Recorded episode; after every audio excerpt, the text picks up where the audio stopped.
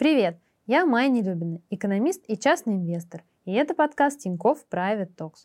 Здесь мы говорим про инвестиции в широком смысле. Финансовые активы, в бизнес, в образование, в карьеру.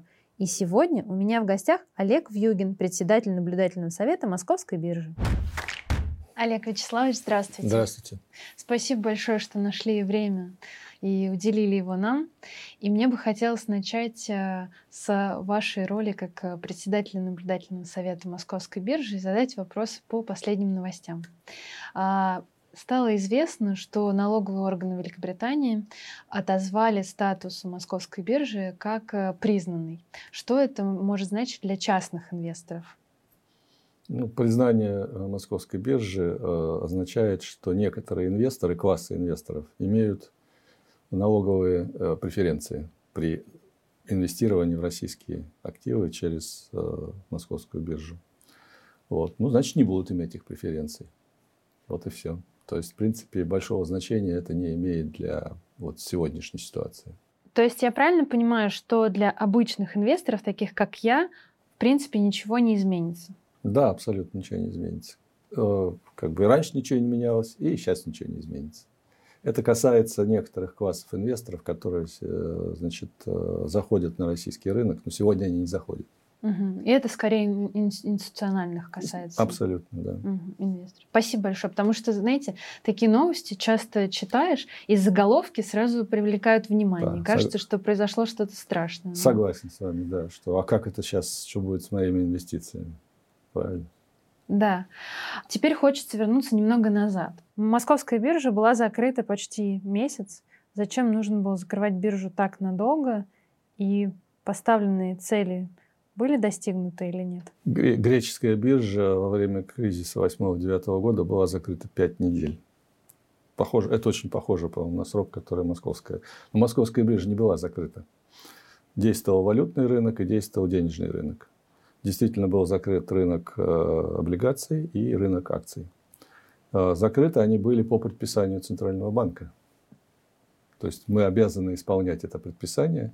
Почему Центральный банк принял такое решение, ну, наверное, нетрудно догадаться. Э, вот этот вот процесс, который начался там 24 февраля, февраля да. такого глубокого падения стоимости всех российских активов, он же не просто как, как, бы, как потери инвесторов. Да? Инвесторы это привыкли. Сегодня потери, завтра прибыли.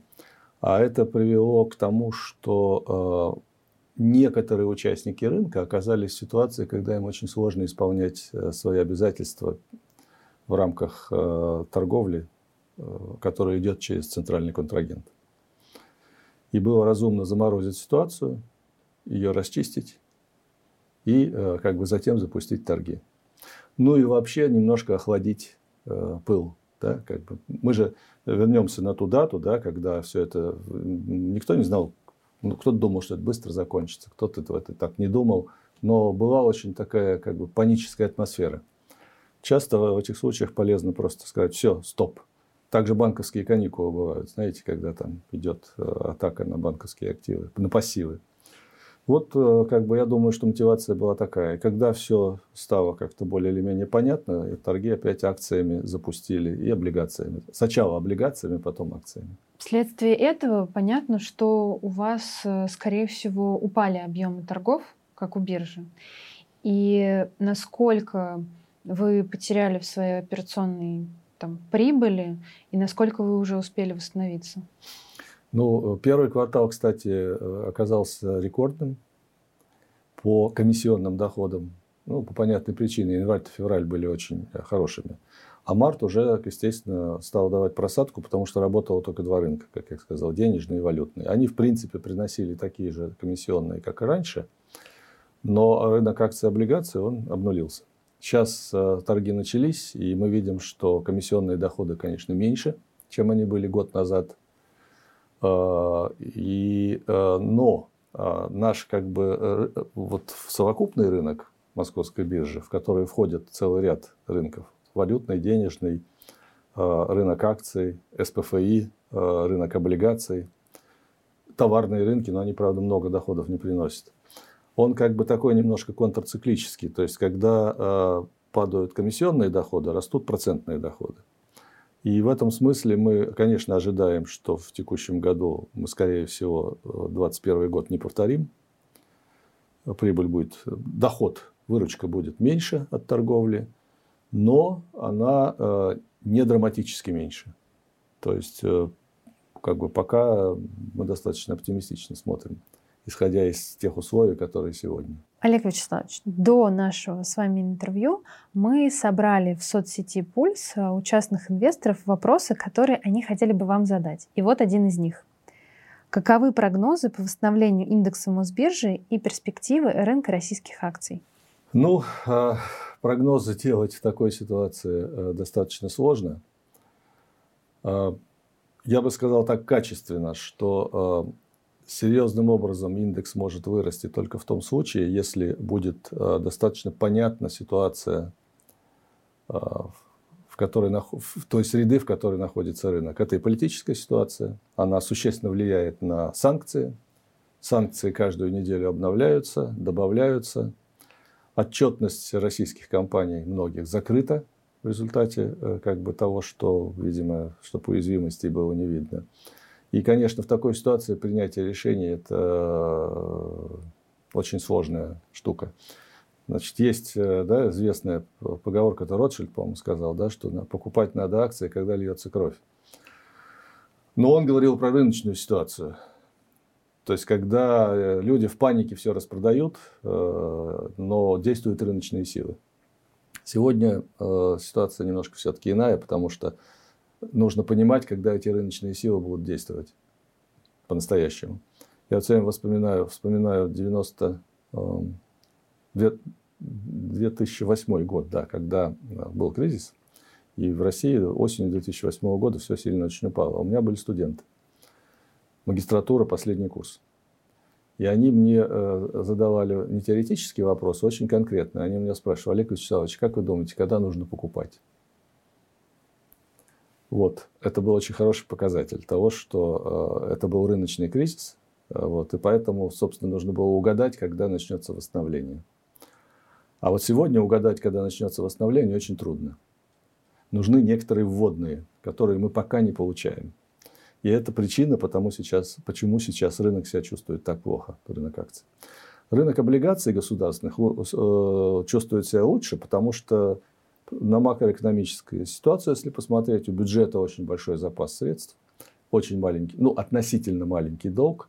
И понятно, что в рублях бюджет будет исполнять свои обязательства. Поэтому вот люди не боятся на этом рынке работать. А рынок акций, к сожалению, сейчас э, колеблется из-за того, что люди не понимают, какие, как санкции могут поразить бизнес конкретных компаний. Прекрасная компания Алроса в нее все очень, э, очень любят покупать ее акции. Да, у меня тоже есть. Да, но вдруг э, оказалось, что западные страны пытаются санкционировать продажу алмазов этой компании. Тут же эти акции упали. А какой следующий шаг будет? Вот, вот надо на эти вопросы ответить, тогда можно покупать Алросу уже спокойно, на дне. Вы говорили тоже в нескольких своих интервью, что текущий кризис очень не похож на предыдущий. Я правильно понимаю, что именно тем, что он вот не рыночный и зависит от... Абсолютно верно, да. Абсолютно верно. В нем нет э, логики рыночного развития. То есть, когда действительно люди сбросили активы, потому что они испугались там, дефолтов, э, банкротств, потом, когда увидели, что этот процесс пройден, они начинают покупать. Кто-то заранее это видит. А в этой ситуации э, Ответа на этот вопрос нет, потому что есть продолжающееся санкционирование российских компаний, российского бизнеса, российского экспорта, трудности с импортом, то есть можно перечислять. И в этой ситуации, когда этот нарастает как ком, трудно сделать заключение о успешности компании в будущем. Некоторые российские компании сейчас перестали публиковать отчетность. То есть помимо того, что высокий риск неопределенности из-за того, что непонятно, наложат на эту компанию санкции или нет, так еще и отчетность закрыта. Что делать инвесторам в такой ситуации? Как принимать решение? Никак. Ждать? Ну, как, как принять решение, если нет информации? Э, либо гадать, э, либо поступать по принципу хедж-фондов, то есть э, покупать по интуиции, не боясь потерь ну, потому что, возможно, будут хорошие прибыли. Ну, либо на каких-то прошлых да, знаниях. То есть, я не знаю, вы приводили пример Фосагра как Я? компании. Нет. Ну, в другом интервью, не сегодня. Я подготовилась, да. Хорошо. А, Вы приводили э, пример компании Фосагра как компании, которая м, как раз, э, ну, в которые на самом деле начали инвесторы после открытия биржи инвестировать, потому что у нее казалось бы, понятные перспективы с точки зрения того, что эта компания производит те удобрения, которые, Которые всем всему нужны. миру, да. Ну, можно так рассуждать, да, можно. А, Это, это, это как бы хорошая основа для принятия решений, потому что, ну, как бы, какие санкции против Фосагра, если э, удобрения нужны всему миру, это вопрос продовольственной безопасности многих стран. Да, логика работает. То есть Фосагра производит какие-то удобрения, которые нигде больше, которых нигде Нет, больше не их про- производят? производят в других странах, но э, объемы, которые нужны миру, они в серьезной степени поддерживаются экспортом Фосагра. Это крупнейшая компания. Но я так понимаю, что со сталью такой фокус не пройдет. Ну, не то есть- пройдет. Э, Как раз э, производств- производители стали в Китае, они э, конкурируют с российскими, производители стали в Индии, они конкурируют с российскими на мировых рынках, у них очень большие объемы производства. Вот. И, конечно, для российских э, сталелитейных металлургических компаний потеря рынков Европы, где они серьезно очень работали, это большая беда. Не хочу ее накликивать, но как бы мы все понимаем, и в этом мире живем. Вы говорили, что в 2008 году вас студенты спрашивали, когда покупать. А что сейчас они спрашивают? А сейчас они у меня, в основной вопрос, который мне задавали, он был, э, как вы планируете свое время? Расскажите подробно, как вы планируете свое время, как у вас так получается, что вот вы там работаете, здесь работаете. Интерес к рынку у студентов почему-то сократился. Не знаю. Раньше его было гораздо больше. А что их впечатляет? Криптовалюта? Да, про криптовалюту много говорили, да, но э, я считаю, что они как бы до конца не разобрались, что это такое. Я пытались, пытаюсь им это объяснить, но э, как бы люди это пока не воспринимают. Они еще с молодым запалом Да, верят Да. в то, что это золото новое. да, что биткоин будет 100 рублей, 100 тысяч рублей, э, 100 тысяч долларов за од- один биток. А Многие компании сейчас объявили о том, что они не будут выплачивать дивиденды, хотя раньше российский рынок был достаточно щедрый. Что теперь делать? А, Менять свою стратегию или ждать, когда все-таки дивиденды будут выплачены? Что на это может повлиять? Ну, во-первых, сейчас э, стратегию поменять довольно трудно. Вот. То, что действительно дивидендные стратегии сейчас временно, я надеюсь, они сломаны. Ну, по простой причине, что э, по, как бы правительство приняло решение, что оно будет там давать поддержку тем компаниям, которые не платят дивиденды. То есть такое как бы прям стимулирование невыплат. То есть, если вы платите дивиденды, то не рассчитывайте на там некоторые льготные вещи, скажем, льготные кредиты. И я знаю, что целый ряд компаний, исходя именно из этого, принимал решение отложить выплату дивидендов. Вот. Но э, поскольку мы не можем предсказать вот, э, даже второе полугодие, то может быть, э, если ситуация устаканится, как э, выражаются там люди, то э, компании вернуться к выплатам дивидендов, потому что, в принципе, им это интересно. Потому что, во-первых, есть стейкхолдеры, которые хотят этих дивидендов. Во-вторых, выплата дивидендов поддерживает стоимость компании. То есть, пока эта концепция у российских компаний, а именно стоимость бизнеса, она в голове сидит. Вот. И дай бог, чтобы это сохранилось и в будущем. А тогда компании вернутся к дивидендам. Но нужно пережить вот этот период, как сейчас принято политически выражаться, адаптации к санкциям. Или, как сказала э, такой новояз э, со стороны председателя Центрального банка, что э, российской экономике предстоит пройти структурную трансформацию. Такой, ну, хотя надо с- своими словами называть, про- пройти на самом деле кризисный этап развития, если честно говорить.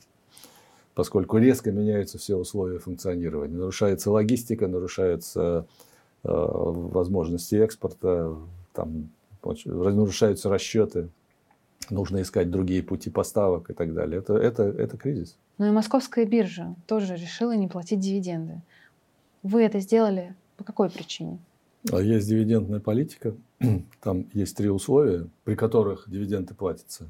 И одно из них – это достаточность капитала э, и группы, и НКЦ, и НРД по отдельности. Вот. Если достаточность капитала ниже нормативного уровня, то в этом случае э, дивиденды не платятся. Собственно говоря, вот только этим критерием и э, руководствовались. То есть понятно, что это такая сфера дивиденды, где нужно очень четко руководствоваться тем, что ты обещал. Чтобы все инвесторы, они это читали, они это видели. Когда они увидели, теперь они видят, что достаточность капитала существенно ниже, то в этом случае компания не платит дивиденды. Но сама политика осталась неизменной. Это подчеркнуто было в пресс-релизе. И э, во второй половине 20, 2022 года э, компания вернется к этому вопросу в зависимости от того, как сложится ситуация. Ну, например, норматив войдет в норму, все в порядке, э, денежный поток достаточный, и тогда компания будет платить эти дивиденды. Эльвира Набиулина на заседании в Госдуме недавно сказала, что никакой дефолт нам не грозит. Согласны ли вы с этим? С точки зрения э, способности платить, действительно не грозит. Эльвира Набиулина абсолютно права. Если посмотреть э, вот суверенную задолженность для начала, которая там 40 с небольшим миллиардов долларов, но она растянута во времени там, до 2020, э, до 2042 года, что ли. Она растянута во времени. И годовые платежи, они там составляют вместе с купонами там, ну, 3-4 миллиарда долларов. У Министерства финансов сейчас, по сути, резервов э, на 12 триллионов рублей. В разных кошельках спрятанных, э, как бы положенных. Поэтому, в принципе, э, Минфин может спокойно платить эти долги. Другое дело, что э, была такая принципиальная позиция, что мы будем платить по своим обязательствам из замороженных средств. То есть вот вы их заморозили, а мы из них будем выплачивать долги. А вот вариант, когда просто Министерство финансов может взять э, рубли из бюджета, купить валюту и заплатить по внешним обязательствам, она, не, она почему-то отрицается, ну, видимо, из политических соображений. Тем более, что рубль-то укрепляется прямо на глазах, потому что валюты э, прет много от экспорта, а импорт-то пока просел и э, ну, не восстанавливается, по сути, пока. Ну, будем надеяться, что он будет немножко расти, но плюс торгового баланса очень большой, он весь оседает где-то. Вот, поэтому Минфин может вполне выйти на рынок, купить валюту и заплатить по внешним обязательствам. Но это против как бы, принципа, что вы у нас заморозили резервы, а мы тогда будем платить вам в рублях. Поэтому действительно дефолт не грозит в этом смысле. Но я так понимаю, что если все-таки до 4 мая не будут выплачены там купоны погашения по одному из выпусков э, именно в долларах, то тогда э, э, инвесторы будут иметь право объявить дефолт. Ну, то есть они скажут, что это ситуация дефолта, и дальше будут действовать э, по известным правилам. Значит, если дефолт, то, э, в принципе, можно предъявить э, к погашению другие обязательства, так называемый кросс-дефолт. И тогда обязательства единовременные Минфина к выплатам, они резко вырастут. Как раз до полной суммы 40 миллиардов. Ну, надо смотреть очень конкретно каждый выпуск. Может быть, не но вырастут. Насколько, не знаю, не будем. Надо там сидеть и разбираться. Вот. А, ну и э, еще надо смотреть э, на обязательства корпораций по их еврооблигациям. А, нет ли там каких-то ссылок э, в конкретных проспектах эмиссии на суверенный дефолт? Если есть, то там тоже к досрочному погашению могут быть востребованы средства. То есть последствия достаточно такие чувствительные. Но они все равно, я так понимаю, что не такие критические, как в 98 году. 98 год он был в том, что денег не было. То есть платить было не из чего. Ну, можно было только напечатать. Ну, тогда была бы невероятная инфляция, и, собственно, поэтому и был объявлен дефолт формальный самим государством, самой Россией, а не инвесторами. Их опередили. То есть э, здесь ситуация вообще не похожа. Ну, я просто не к, похожа. к тому, что многих это слово просто пугает из-за того, что они помнят дефолт 98 Да, действует, действует такая связка, что дефолт – это значит дальше падение рубля, дальше скачок инфляции и падение доходов. Вот и сейчас, если это повторится, то будет то же самое. Вот, вот не так. Потому что мы в другой ситуации, да. уже долг не такой большой. И... Ну, мы в другой ситуации, потому что, э, собственно говоря, э, движение капиталов перекрыто. Вот, э, значит, вывести капитал из России нельзя, а тогда это как бы тоже, кстати, 98 год, там пришлось перекрыть вывоз капитала. Вот, а он уже, он уже перекрыт, значит, соответственно, проблем с э, рубль как бы под контролем в результате, под таким, что он там укрепляется. Вот. Э, инфляция уже состоялась. То есть все уже есть. Тут не могу не спросить про валюту. Вы сами сказали, что сейчас ограничения достаточно жесткие, если их будут снимать, да, что будет с рублем и какой коридор валютный устраивает э, Минфин, потому что я так понимаю, что сильный, сильно сильный рубль будет для Минфина тоже не самым вариантом выгодным. Ну, на самом деле ситуация достаточно непростая, да. Как бы там, видимо, бюджет э, сейчас рассчитывает на 72 доллара за баррель для российского, для российской нефти. Вот, а соответственно, это э, как бы скорее всего вот э, при рубле 73 доллара, 70, 73 рубля за доллар. Вот так как-то. Так, посмотрите, он связан из таких примерно соображений. Поэтому да, конечно, если рубль будет существенно крепче, то э, там 60 рублей за доллар. А это, это вполне можно этого добиться при сегодняшней ситуации то тогда действительно у Министерства финансов как бы рублевого дохода будет меньше. Но нужно иметь в виду одну вещь, что э, важно ведь не номинальные рубли, а реальные рубли. Минфин и так за счет того, что повысилась инфляция, и, видимо, в этом году там все эксперты, экономисты говорят, что будет 20%. То есть фактически э, все доходы бюджета проиндексированы на 20% уже. И как бы, может быть, разумно было бы не стремиться к падению рубля в этой ситуации, а наоборот преследовать такую цель определенного укрепления. Почему? Сейчас я пытаюсь объяснить. А, во-первых, в российской экономике все устроено очень просто. Насколько рубль упал, настолько цены выросли. Но не сразу.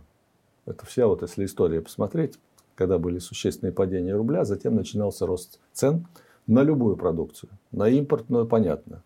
На внутреннюю на продукцию внутреннего производства тоже. Потому что в промышленности 70% всего, всей продукции так или иначе связаны с импортом. То есть, либо это прямой импорт машин оборудования комплектующих, либо через, через э, контрагентов. У кого-то там на входе импорт, придется поднять цену, они поднимают цену для этих, эти для этих, эти для этих, и, в конце, и на рынок выходит конечный продукт с существенно более высокой ценой. Поэтому укрепление рубля – это противодействие инфляции. А если инфляция падает, то можно снизить ставку, которая сейчас крайне болезненна для вообще всего бизнеса в России. Потому что это резкое изменение ставки э, вызвало то, что оборотка стала очень дорого стоить. И вот предприниматели просто жалуются, что из-за стоимости оборотки, я не говорю про, про очень крупные компании, что, в принципе, они э, как бы испытывают э, ситуацию, когда они вынуждены останавливать производство или там, тормозить производство или еще что-то делать. Поэтому вот может быть такой вариант укрепление рубля и снижение э, ставок, которое может оживить экономическую деятельность.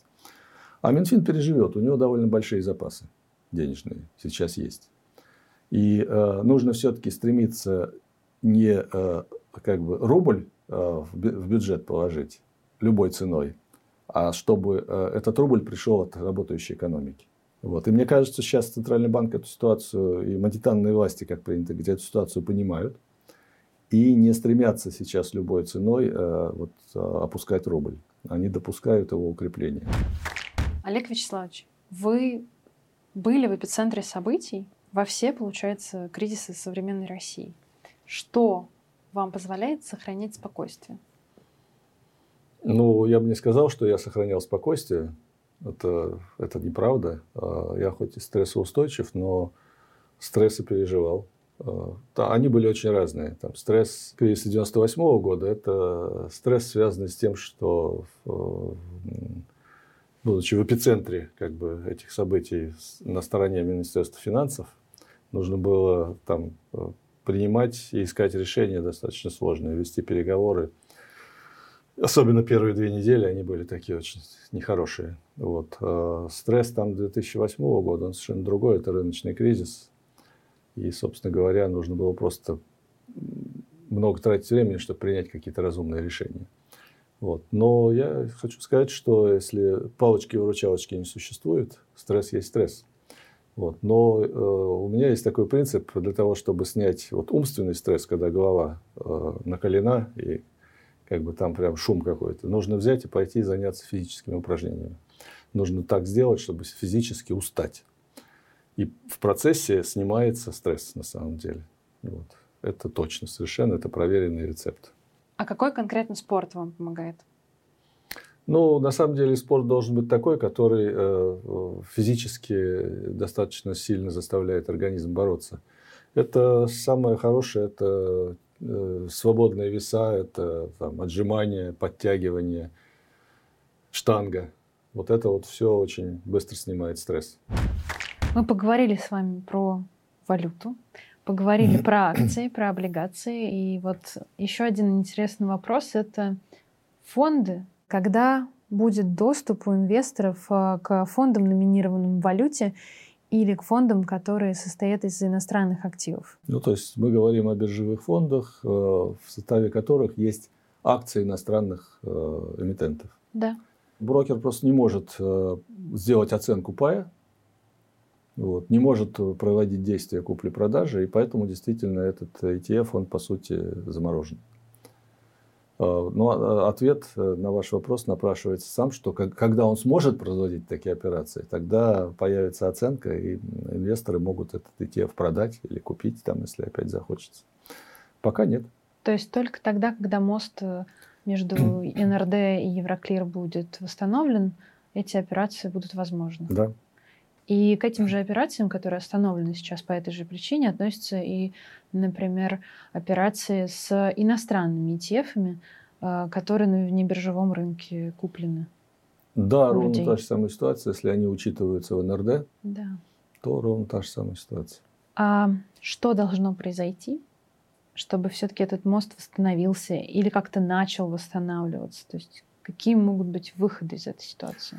Ну, мои коллеги в НРД э, как бы прилагают огромные усилия для того, чтобы как-то договориться с Евроклиром о каких-то механизмах взаимодействия, которые позволили бы хотя бы разморозить этот э, счет для российских инвесторов. Я так понимаю, что они наталкиваются на достаточно такую ну, непростую ситуацию, что Евроклир на что, на что ссылается. Он говорит, что ведь там же номинальный счет, они не видят владельцев.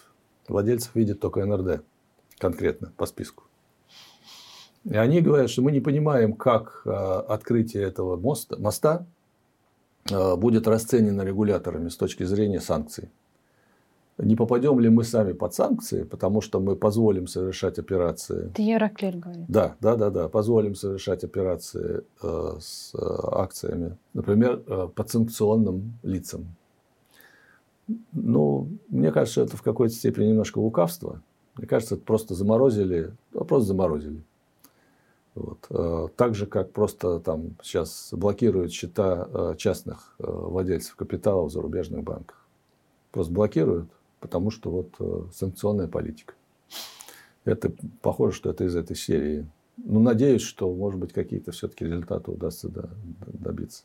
Ну, вот была идея, которую высказали, и она сразу расползлась там по всем телеграм-каналам, что российские власти придумали а, схему, когда значит, отдельно перечисляются средства в Евроклир для иностранных держателей ценной бумаги, и отдельно перечисляются в НРД, ну, рублями, правда, по курсу, для держателей российских резидентов. То есть разделить платеж.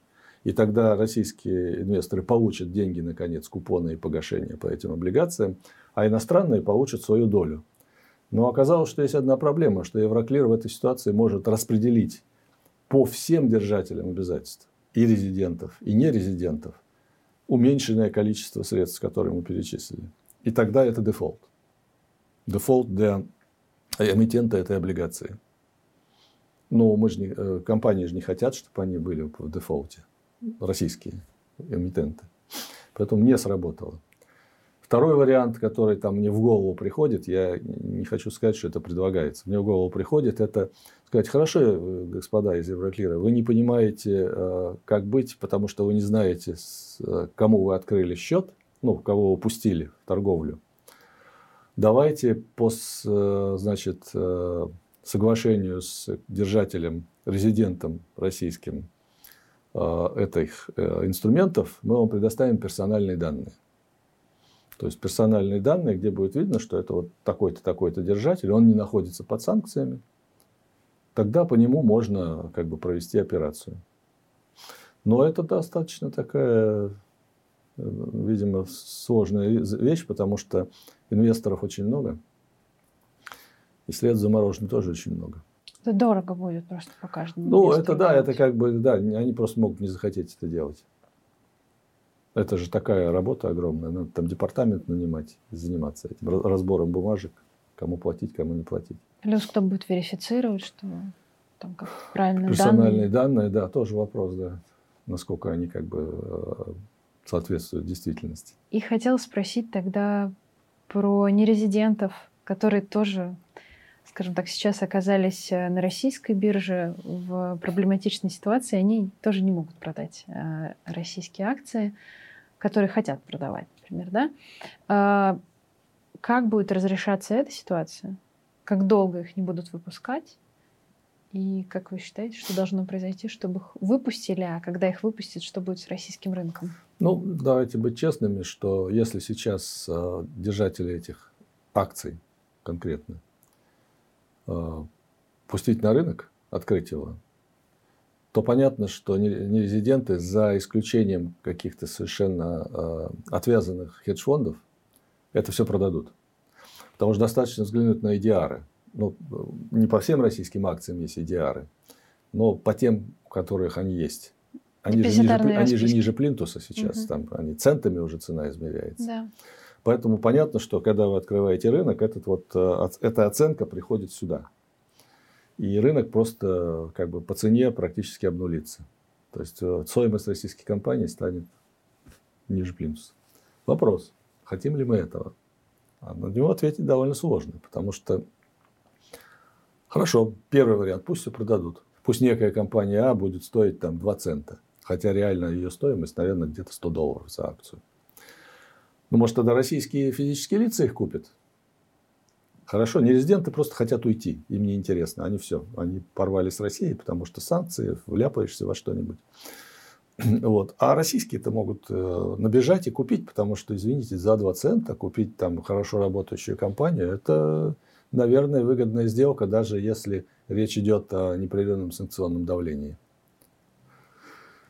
Это первый вариант, может так и сделать, но не решаются. Ну и потом это такая как бы теоретическая конструкция.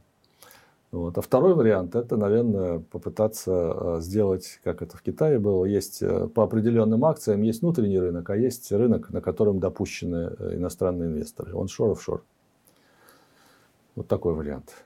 А над ним, насколько я понимаю, возможно, тоже работают в Центральном банке. Мы, наверное, ждем, что какие-то варианты будут предложены, но не в виде уже решения, а в виде, может быть, какого-то концептуального доклада или какого-то материала для обсуждения. А как, э, если будет реализован вот этот вариант оншор-офшор, как это будет работать? То есть это будут отдельные какие-то котировки для э, нерезидентов и отдельные котировки для резидентов? Ну, нет, это, нет, это есть акции, э, которые могут торговаться всеми участниками, non-resident, resident, а есть акции, которые могут покупать, продавать только резиденты. То есть это будут отдельные списки? Да, ну, конкретных как Китай компаний? Было, да, как в Китае, да. Тут вот есть внутренний рынок, где только китайские инвесторы работают. Есть рынок, где могут работать и те, и другие.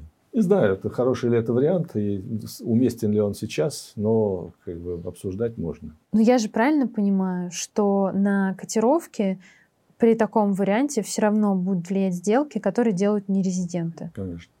Там есть еще один аспект. Вот, э, в принципе, открытие рынка, не знаю, по какой-то модели для нерезидентов, я думаю, что власти будут обуславливать, хорошо, мы вам открываем, а вы нам откроете Евроклир. Угу. Потому что как это получается, что значит здесь вы можете прийти, а, а как бы здесь э, вы работаете там с, с обязательствами, которые Евроклир поступают от российских компаний. А здесь как бы э, российские инвесторы не могут ничего получить. Поэтому тут должно быть взаимное решение. Еще один вопрос от э, наших инвесторов из э, Пульса. А что не покупать в кризис? Да, вообще говоря, наверное, только активы банкротов. Понимаете, это, это зависит от того, кто является инвестором. Я помню, что в 2000 году, значит, в прошлом веке, я был в Соединенных Штатах, и в Вашингтоне пришел, ну, я в тройке девок работал, пришли в один фонд, э, где, значит, сидело два парня э, в традиционных американских позах, сказали, о, Россия, а это где? Ну, мы им объяснили, это там. А он говорит, да, интересно. А то мы покупаем Shitty Moldavian Debt.